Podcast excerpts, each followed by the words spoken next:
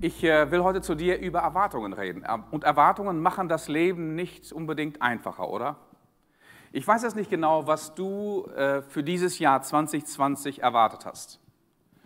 Und wahrscheinlich ist vieles davon, was du erwartet hast, bereits eingetroffen, aber wahrscheinlich auch einiges, was du erwartet hast, nicht so eingetroffen, oder? Keiner hat zum Beispiel das erwartet, dass ein kleiner Virus, der mikroskopisch klein ist, die ganze Welt verändert. Dass jeder sich irgendwie darum sorgt nun, wie man diese Plage, diese Virusplage, diese Infektion nun los wird. Vielleicht hast du dir Pläne gemacht, vielleicht einige Dinge vorgenommen für 2020 und einige Dinge, die du erwartet hast, sind nicht so eingetroffen. Vielleicht hast du deinen Job verloren aufgrund dieser Situation, vielleicht bist du krank geworden. Keine Not, keine, keine Angst, keine keine Prüfung unseres Lebens, die meldet sich vorher an und macht mit, mit uns einen Termin, eine Verabredung. All diese Dinge kommen unerwartet. Und überall dort, wo wir die Angst haben, Kontrolle zu verlieren, dort wird es schwierig mit, für, für uns. Dort entgleiten uns Dinge und wir geraten in einen Alarmzustand und das ist alles andere als das, was uns wirklich gefällt und wo wir uns zu Hause fühlen und wo wir was wir wirklich gerne haben. Aber nicht nur die Erwartungen, die nicht eintreffen, sind ein großes Problem, sondern Erwartungen grundsätzlich. Weil jeder von uns hat Erwartungen. Wenn wir keine hätten, wäre das Leben um ein Vielfaches einfacher und konfliktfreier. Und es gibt einen ganzen Zweig der psychologischen Forschung und der beschäftigt sich derzeit mit sogenannten kognitiven Verzerrungen. Der Begriff kommt ursprünglich aus dem Englischen und heißt in der Originalsprache Cognitive Biases. Bei einem Bias handelt es sich um subjektive Vorprägungen, Vorurteile und Befangenheiten, die uns unsere umgebenden Realitäten manchmal bis zur Unkenntlichkeit verzerren. Das menschliche Gehirn ist ein enorm leistungsfähiger Denkapparat. Es verarbeitet allerdings nur die Informationen, mit denen wir unser Gehirn füttern. Sind die eingehenden Datensätze falsch, kann das Ergebnis dieser Daten, die Verarbeitung auch nur falsch sein. Alle Daten, mit denen wir unseren Denkapparat sekündlich versorgen, gehen zunächst immer durch eine Art vielschichtigen Filter hindurch. Wir sind zwar in der Lage, in einzelnen Situationen ganz bewusst und langsam zu reflektieren, um zu wohlüberlegten Schlussfolgerungen zu gelangen. Meistens aber denken wir in einem schnellen, automatisierten Modus. Und dieses Denken geschieht unbewusst in einer Art Autopilot. Wir werden also sehr, sehr oft dort gesteuert, wo wir glauben, dass wir autonom und eigenständig handeln, ohne dass uns das bewusst wird. Und ich muss sagen, auch zum Glück. Denn wenn wir über jede Entscheidung, die wir treffen, stundenlang grübeln müssten, würden wir den ganzen Tag nur denken und keine einzige Entscheidung treffen und schon gar nichts umsetzen können. Also in unserem schnellen Denkmodus nutzt unser Gehirn viele, viele Abkürzungen, um uns zu Schlussfolgerungen zu, zu bringen, die oft gut genug sind. Und zwar gut genug sind, um uns das Leben, das Überleben zu sichern. Und wenn wir dann auf der Grundlage solcher unzuverlässiger Schlussfolgerungen Entscheidungen treffen, kann das allerdings gehörig schiefgehen, weil uns manche Denkprozesse so in die Falle locken können, werden wir verführt, falsche Schlussfolgerungen zu treffen. Und das nennt man kognitive Verzerrungen. Ich möchte noch einige Beispiele nennen aus dem Alltag, wo uns solche kognitiven Verzerrungen begegnen. Und du wirst dich wundern, dass sie uns äh, ständig begegnen. Als erstes nenne ich den sogenannten Halo-Effekt. Halo ist das englische Wort wieder, heißt Heiligenschein. Und schon die Bibel sagt uns, der Mensch sieht, was vor Augen ist, aber Gott sieht das Herz eine Schippe tiefer. Gott sieht das Herz an. Und das wurde dem Propheten Samuel fast zum Verhängnis bei der Wahl eines neuen Königs aus der Familie Isais. Er sah diese großen Söhne, diese großen, starken, breiten Schultern und hat sich fast geehrt, um den Falschen zum König zu machen. Und jeder Lehrer zum Beispiel erkennt diesen Halo-Effekt, wenn er Schülerinnen und Schülern, die er nett, umgänglich und äußerlich attraktiv findet, eine bessere Note gibt. Und kaum ein Lehrer wird das abstreiten. Es gibt dazu genug wissenschaftliche Untersuchungen. Es gibt auch viele Untersuchungen, die nachgewiesen haben, dass bei Bewerbungsgesprächen diejenigen die Stelle bekommen, die bei einer ähnlichen Qualifikation attraktiver rüberkommen. Der Halo-Effekt, eine kognitive Verzerrung. Wir denken, wir sind objektiv, wir sind es aber nicht. Aber unser Gehirn täuscht uns das vor. Eine zweite kognitive äh, Verzerrung ist der sogenannte Confirmation Bias, also Bestätigungsfehler. Ein Bestätigungsfehler. Und eine der stärksten Verzerrungen überhaupt ist unsere Tendenz, das, was wir bereits glauben, auch weiterhin glauben zu wollen.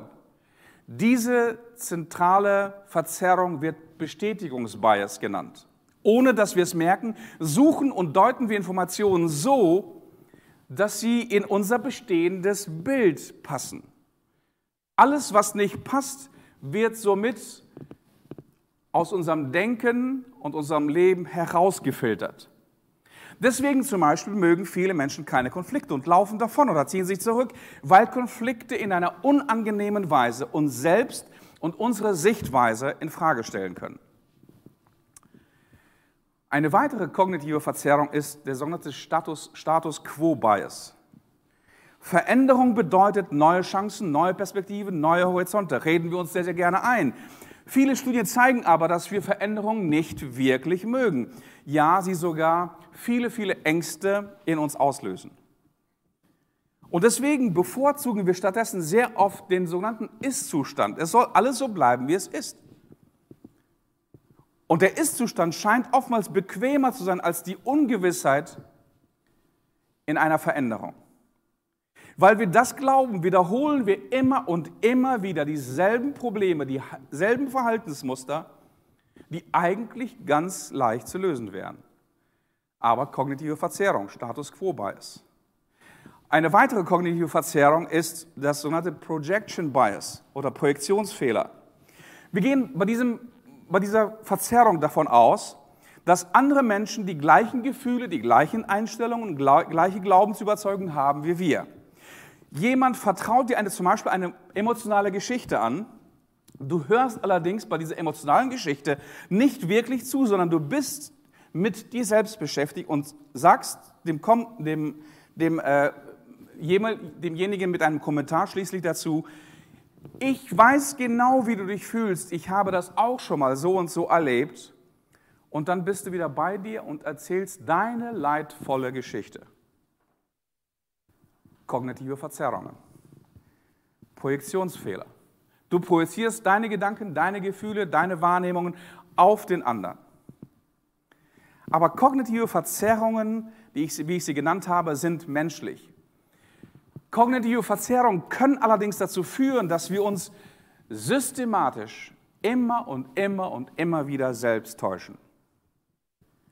Daher ist eine der schwierigsten Formen der kognitiven Verzerrungen die Erwartung. Die schwierigste kognitive Verzerrung ist die Erwartung.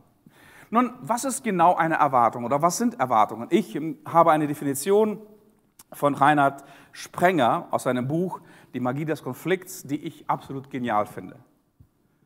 Er schreibt darin, Erwartungen sind Annahmen, die in die Zukunft gerichtet sind aber von vergangenen Erfahrungen geprägt werden. Sie sind praktisch Üblichkeiten und theoretisch Vorurteile. Also Erwartungen sind Annahmen, die in die Zukunft gerichtet sind, aber von vergangenen Erfahrungen geprägt wurden. Erwartungen werden tief in unserem Unterbewusstsein geschmiedet. Sie sind so stark mit uns selbst verwoben, dass wir ihrer gar nicht gewahr werden. Es ist wie bei einem Menü, das, in, in, dem, in das sehr, sehr viele Gewürze hineinge, eingeflossen sind, mit sehr, sehr vielen Gewürzen zubereitet wurde, der durchschnittliche Gaumen kann das nicht mehr differenzieren und diese verschiedensten Gewürze nicht mehr auseinanderhalten und schon gar nicht benennen. So stark sind Erwartungen mit uns, mit unserem Innern, mit unseren Einstellungen, mit unserem Denken verbunden. Und deswegen prägen diese Erwartungen wie nichts anderes unsere Weltanschauung.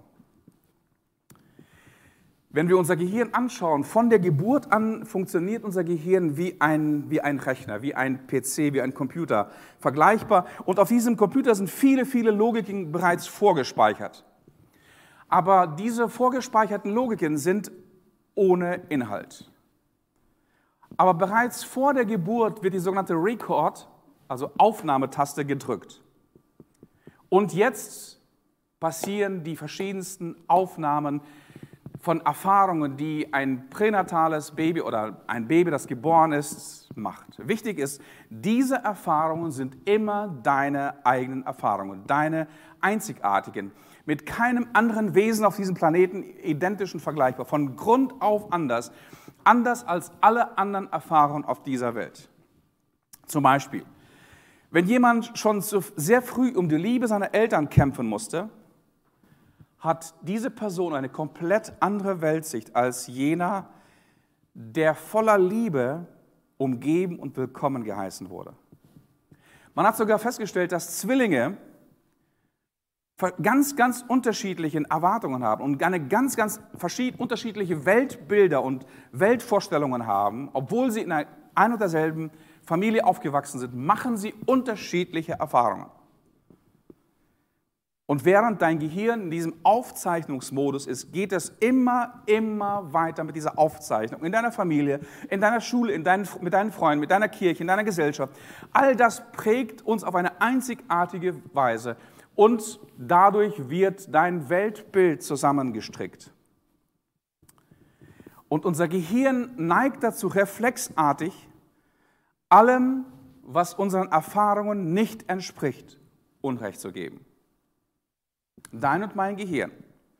Alles, was nicht dein und meinen Erfahrungen entspricht, wird Unrecht gegeben. Und viele Menschen stimmen daher nur dem zu, was sich mit ihrem derzeitigen Erfahrungshorizont deckt. Und was diese Menschen dann für Denken halten, ist nichts anderes als die Verteidigung der eigenen Vergangenheit. Sie denken nicht, sie urteilen. Also Weltanschauung ist nicht das, wie du die Welt siehst, sondern wodurch du und ich die Welt sehen. Weltanschauung ist eine Art Brille oder Fernglas. Hat die Linse in dieser Brille oder diesem Fernglas einen Sprung, sie ist sie getrübt, ist sie beschädigt, dann ist die ganze gesamte Wahrnehmung deiner und meiner Realität verzerrt. So eine verzerrte, verdreckte Linse sind deine und meine Erwartungen. Erwartungen werden von unserer Umwelt und unserem Selbstbild geprägt. Nun, jeder hat diese Form von Weltanschauung. Die kognitive Verzerrung der Erwartungen wird nur dann zum ernsthaften Problem, wenn jemand meint, keine Weltanschauung zu haben.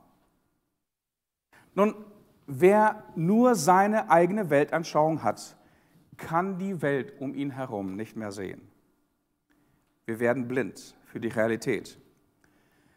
Erwartungen machen uns blind für die Gegenwart, aber auch für die Zukunft. Erwartung ist rückwärts gerichtet, was wir etwas gelernt haben. Wir wollen eine Wiederholung dessen, was wir früher mal gelernt haben. Und deswegen nehmen uns Erwartungen gefangen in unserem kleinen, selbstgezimmerten Welt. Erwartungen distanzieren uns von der Welt da draußen. Erwartungen distanzieren uns von Partnern und von Freunden.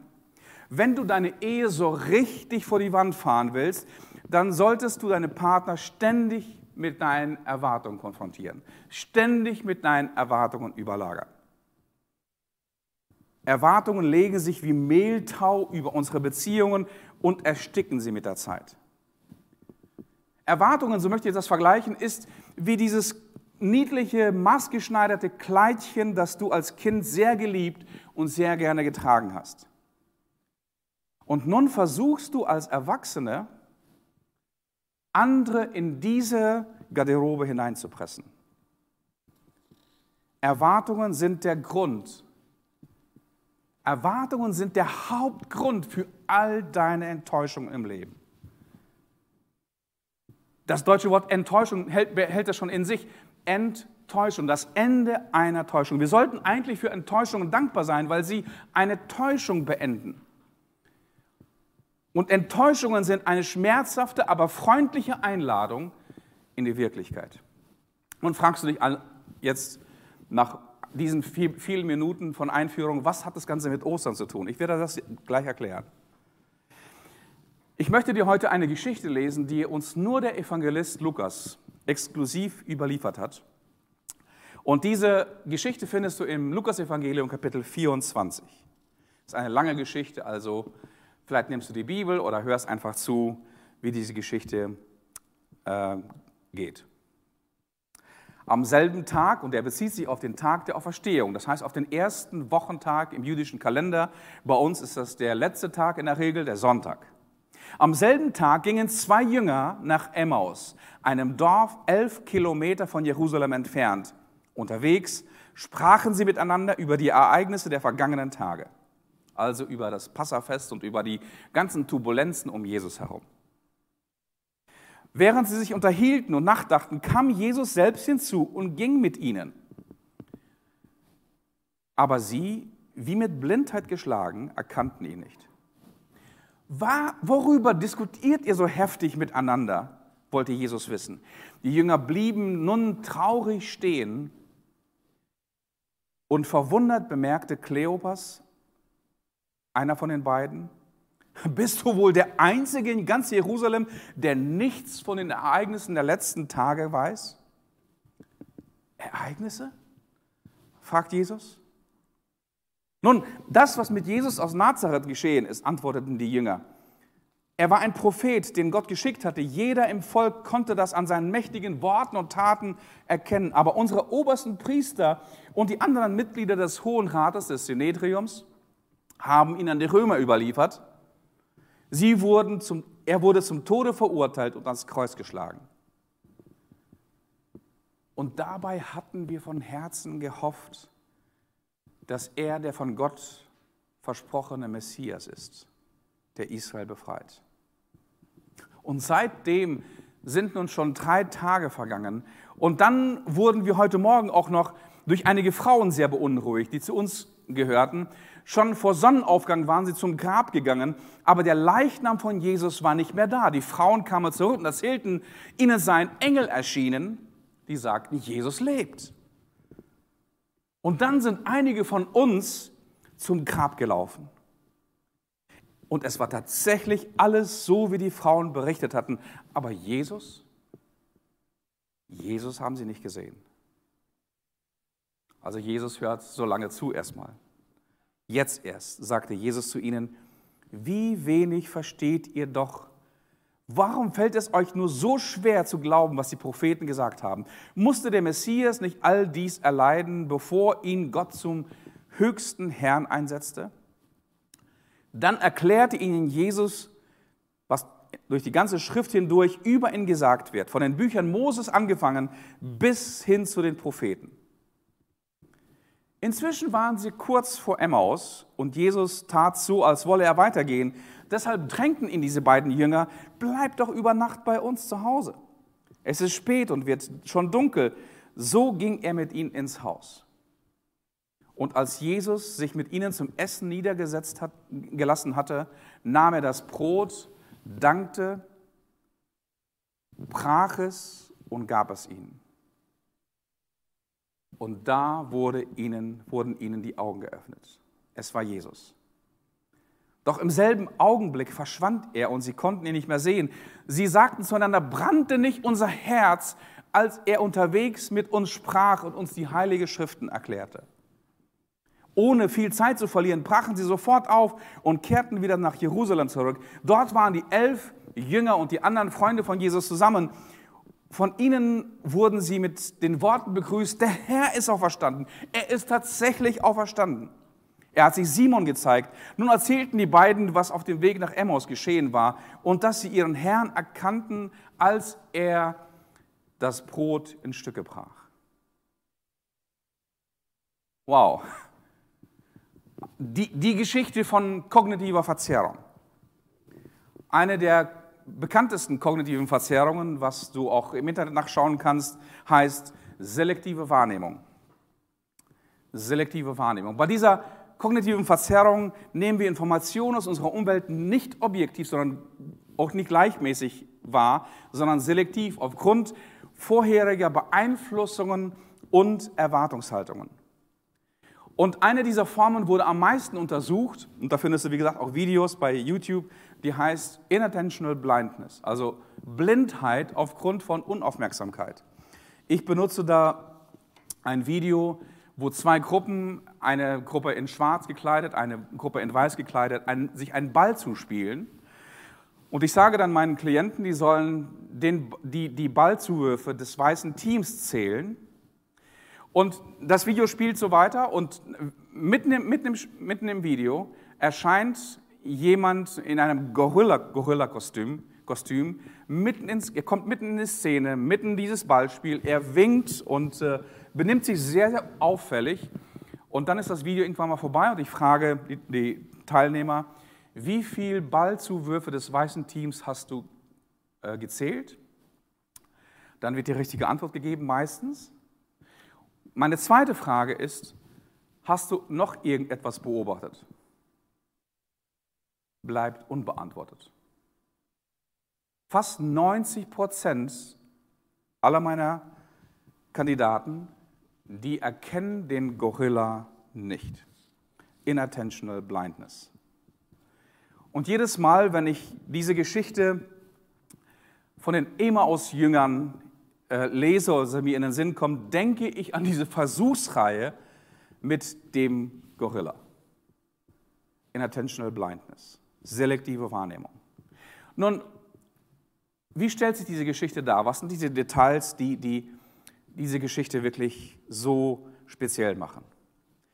Nun, es wird deutlich, dass diese zwei Jünger, die nach Emaus unterwegs sind, nicht zu den zwölf Aposteln gehören.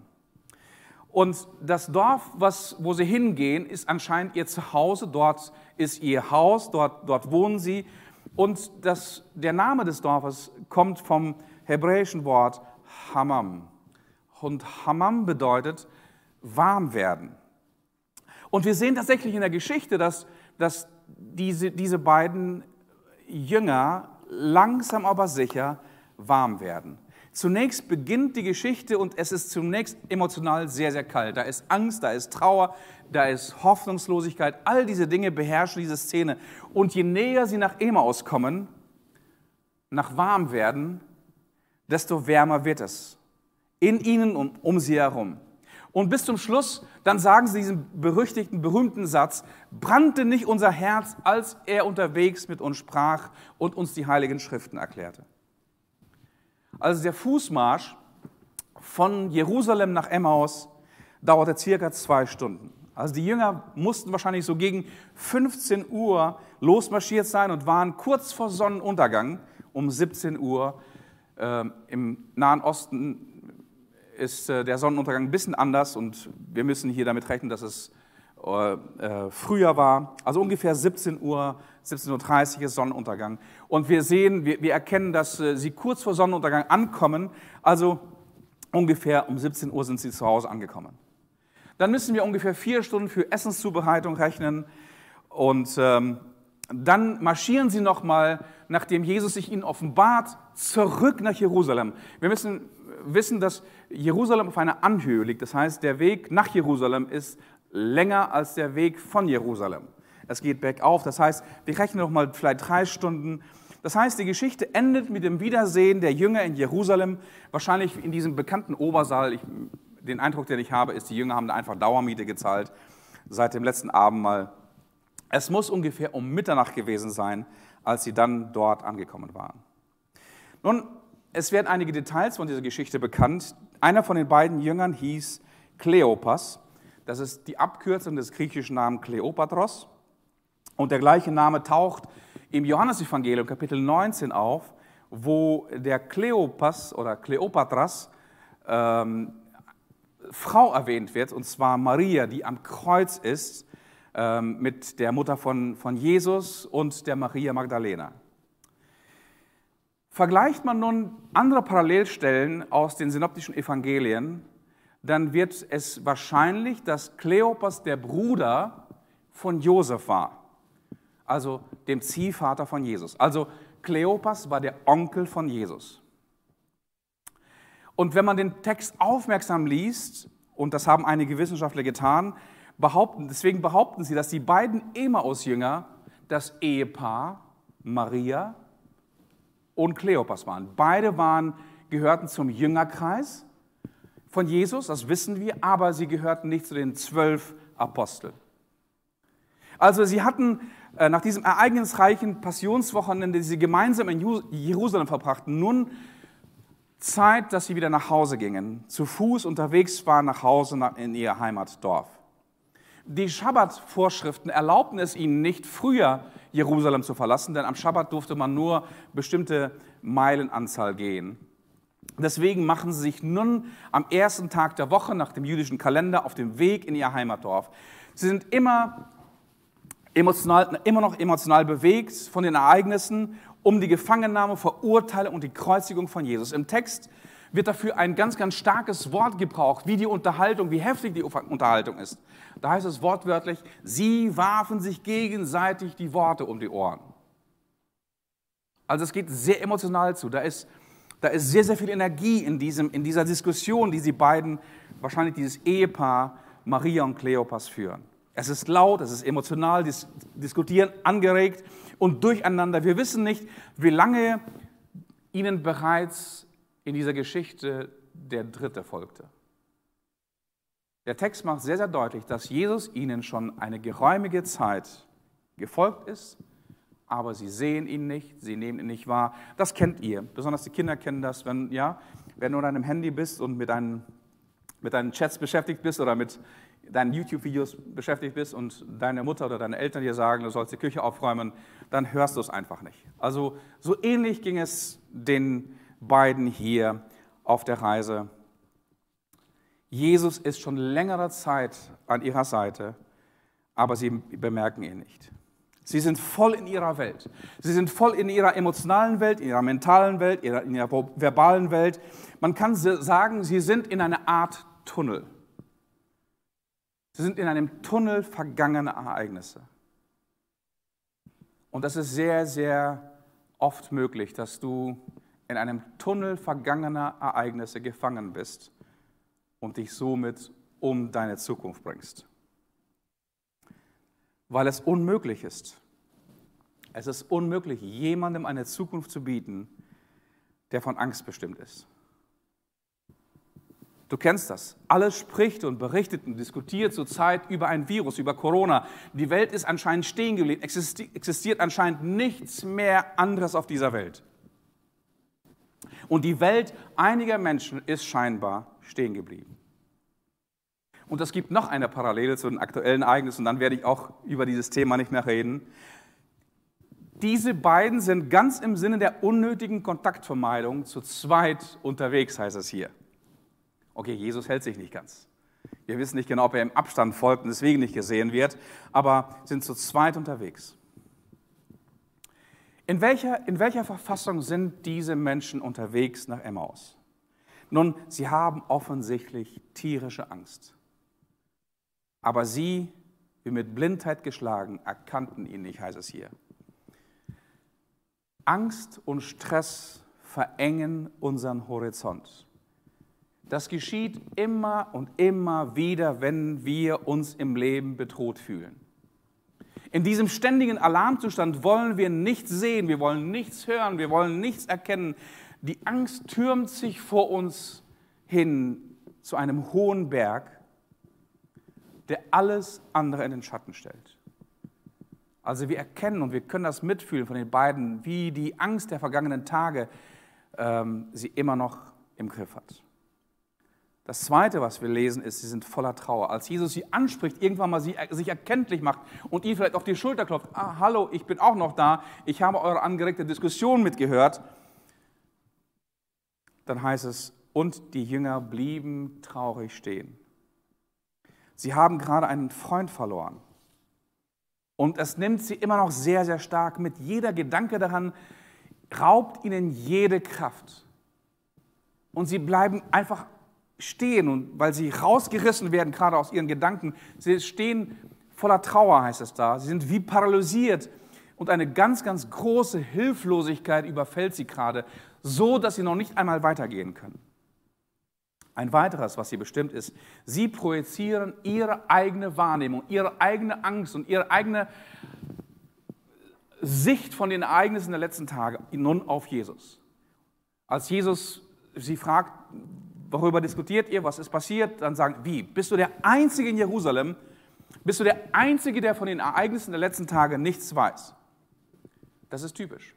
Projektion. Du musst das auch wissen. Du müsstest das genau so sehen, wie ich die Sache sehe. Du musst genauso denken, wie ich denke. Du müsstest genauso fühlen, wie ich fühle. Du müsstest genauso erschüttert sein, wie ich es bin. Du bist dumm, wenn du nicht genauso denkst, genauso fühlst, genauso siehst, wie ich es bin. Lebst du denn hinter dem Mond? Also dieser Vorwurf ist hier subtil vorhanden. Sie projizieren ihre Weltanschauung, ihre Wahrnehmungen auf Jesus. Und sie sind zutiefst, zutiefst enttäuscht. Erwartungen wurden nicht erfüllt. Er wurde zum Tode verurteilt und dann ans Kreuz geschlagen. Dabei hatten wir gehofft, hier wird die große Hoffnung, die große Erwartung. Wir haben gehofft, dass er der von Gott versprochene Messias ist, der Israel befreit. Und dann kommt auch ein Nebensatz. Und seitdem sind schon, sind schon drei Tage vergangen. Die Hoffnung ist verloren. Ihre Weltanschauung ist zusammengekracht. Alles, was sie sich in der Vergangenheit auf den Messias zusammengereimt haben, ist nun zum jähen Ende gekommen. Ende aus, basta. Ihre großartige Messias-Theologie hat sich in Luft aufgelöst. Der, das große Narrativ, die große sinngebende Geschichte ihrer Existenz ergibt plötzlich keinen Sinn mehr. Alle ihre Hoffnungen sind zerbrochen. Ein Mensch kann durch viele, viele Zerbrüche und Umbrüche gehen und sie überleben.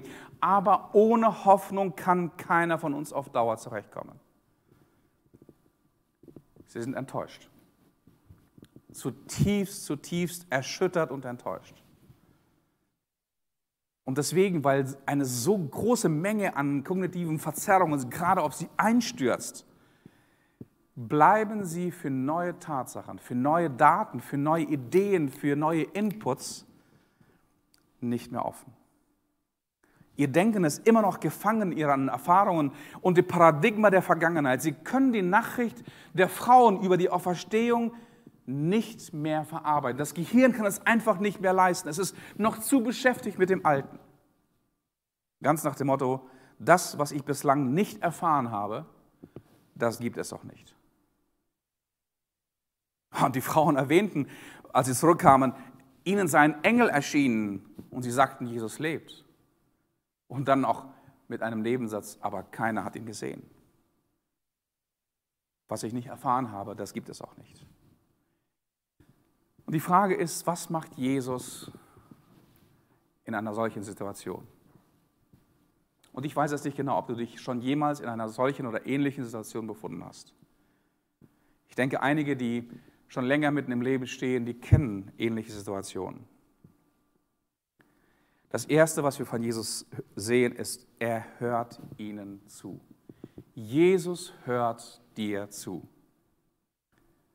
Vertrau dich Menschen an, die zuhören.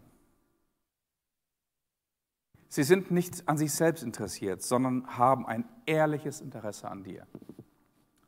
Mache einen großen Bogen um Menschen, die dir dauernd nur ihre eigene Geschichte erzählen wollen und dir nicht wirklich zuhören wollen. Jesus hört ihnen zu. Das Zweite, was wir von Jesus hier sehen, ist, Jesus korrigiert nicht ihre Gefühle. Jesus korrigiert nicht ihre Gefühle. Und das ist bei vielen Menschen ganz, ganz schwer. Sobald sie mit Gefühlen konfrontiert werden. Sie können mit ihren eigenen Gefühlen teilweise nicht umgehen und schon gar nicht mit Gefühlen von anderen. Viele Menschen werden dir sagen, so und so darfst du überhaupt nicht fühlen, so und so darfst du überhaupt nicht empfinden, diese und diese, jene äh, Emotion darfst du überhaupt nicht haben. Was ist das Problem? Du kannst dir selbst und von anderen tausendmal sagen lassen, dass du nicht so fühlen darfst und dass du diese Emotion nicht mehr haben darfst. Aber wir fühlen es trotzdem. Wir fühlen uns trotzdem traurig. Wir sind trotzdem wütend. Wir sind trotzdem deprimiert. Wir sind trotzdem verletzt und wir sind trotzdem enttäuscht. Woran liegt das? Befü Gefühlen kann man nicht befehlen. Gefühle sind verkörperte Gedanken. Will man Gefühle ändern, muss man zunächst einmal das Denken ändern. Du kannst Gefühlen keine Befehle erteilen dass sie endlich mal aufhören sollten. Gefühle sind irrational, aber Gefühle sind nicht irrsinnig. Dein Herz kann nicht folgen, was dein Verstand nicht begreift. Und deswegen, Jesus versucht es gar nicht, auf sie emotional einzutreschen, um ihnen klarzumachen, dass sie ängstlich sind und dass sie keine Hoffnung, warum sie keine Hoffnung hätten und warum sie so verzweifelt wären und wie, wie, wie wenig sie glauben würden. Gefühle sind verkörperte Gedanken und da setzt er an. Jesus bricht behutsam ihre Weltanschauung auf. Da heißt es, er lehrt sie. Er lehrt sie das große Narrativ ihrer eigenen Bibel, ihrer eigenen heiligen Schriften. Er legt ihnen das Alte Testament, die Bücher Mose und die Propheten aus und zeigt aufgrund dieser bekannten Geschichten des ersten Teiles der Bibel, der heute für uns der erste Teil der Bibel ist, für sie war es die einzige Bibel, dass Jesus, der Messias, kommen musste, dass er leiden musste, dass er für die Sünden dieser Welt wie ein unschuldiges Lamm, es gibt unzählige Bilder und, und äh, Prototypen im, in diesem Teil der Bibel auf Jesus. Und diese Dinge nimmt Jesus und diese Opfergeschichte nimmt Jesus, um auf sich hinzuweisen. Wie oft hat er das in den vergangenen Jahren mit seinen Jüngern getan? Aber ihre Weltanschauung hat es nicht zugelassen, dass ihr König, dass ihr Messias, dass ihr Retter wie ein räudiger Hund, wie der schlimmste Verbrecher am Kreuz stirbt und dann begraben wird. Weltanschauungen halten sich länger als eine lästige Virusinfektion und sind stur wie ein Esel. Jesus bricht aber behutsam diese Weltanschauung, langsam aber sicher. Er hat zwei Stunden Zeit und vielleicht sogar noch ein paar Stunden während der Essenszubereitung Zeit, um mit ihnen über diese heilige Schriften zu reden und auf sich hinzuweisen. Und das Wichtigste ist, Jesus bleibt bei ihnen. Jesus bleibt bei ihnen obwohl sie ihn nicht anerkennen, obwohl sie ihn nicht kennen, obwohl sie emotional nicht gut drauf sind, obwohl sie in ihrer kognitiven Verzerrung gefangen sind. Jesus ist bereit, zu ihnen nach Hause zu, zu kommen und, wenn es nötig ist, dort zu bleiben. Eine absolut geniale Geschichte, oder? Gott ist bei dir zu Hause. Vielleicht noch eine Parallele zu der heutigen Zeit. Gott ist jetzt gerade bei dir zu Hause. Und das ist die wichtigste Botschaft der Auferstehung, dass Jesus der König ist und dass er regiert. Und dass Jesus heute bei dir zu Hause ist, dort, wo du gerade zuhörst oder zuschaust. Jesus kennenzulernen ist ein Prozess. Deswegen ist das Jahresmotto für uns als Mosaik Church dieses Jahr unterwegs sein. Wir sind unterwegs. Es ist ein Prozess, Schritt für Schritt. Gott kennenzulernen ist ein Prozess. Und Gott kommt dir nur so nah, wie du es ihm erlaubst. Aber wenn du ihn einlädst, zu dir einlädst, in dein Haus, in dein Herz, in dein Leben, dann wirst du ihn kennenlernen. Du wirst ihn ganzheitlich kennenlernen, mit Herz und Verstand, mit Leib und Seele, selbst in deiner Angst und deiner Furcht. Da heißt es, brannte nicht unser Herz. Anfassen kann jeder. Berühren ist die Kunst. Und Jesus berührt hier die beiden Emmaus-Jünger ganz, ganz tief in ihrer Existenz, in ihrem Herzen.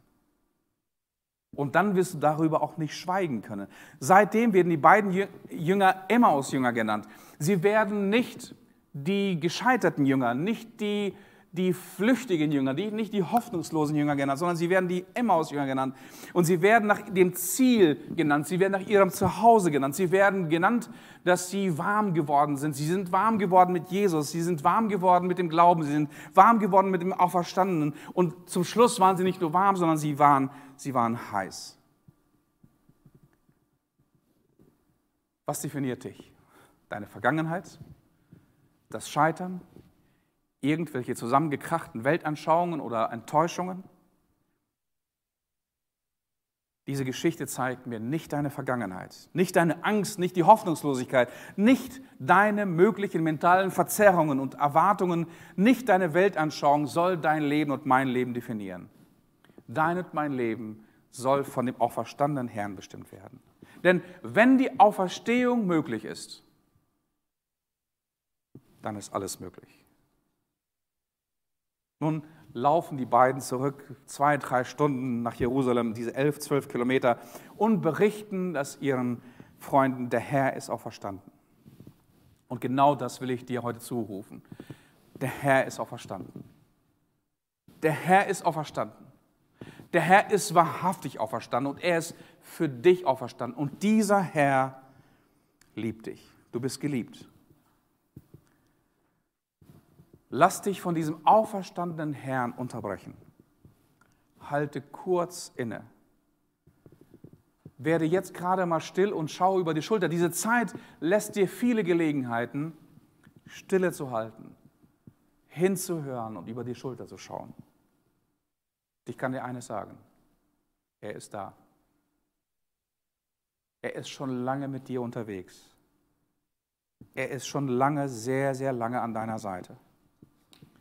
Vielleicht warst du bis jetzt einfach zu beschäftigt und zu laut, zu verängstigt, zu enttäuscht, um ihn zu sehen, um ihn zu hören, zu erkennen. Aber Jesus, der Auferstandene, war immer für dich da.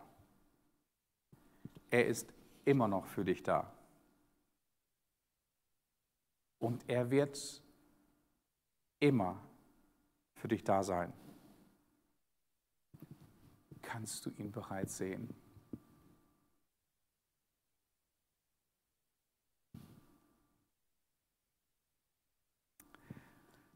Danke, lieber Vater, für diese wunderbare Geschichte, für diese Begegnung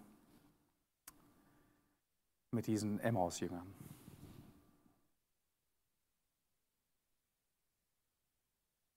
Danke, dass du uns auch auf ähnliche Weise heute begegnest. Dass du unser Denken aufbrichst, unsere Weltanschauungen, dass du hinter die Fassade der Enttäuschung hineinschaust.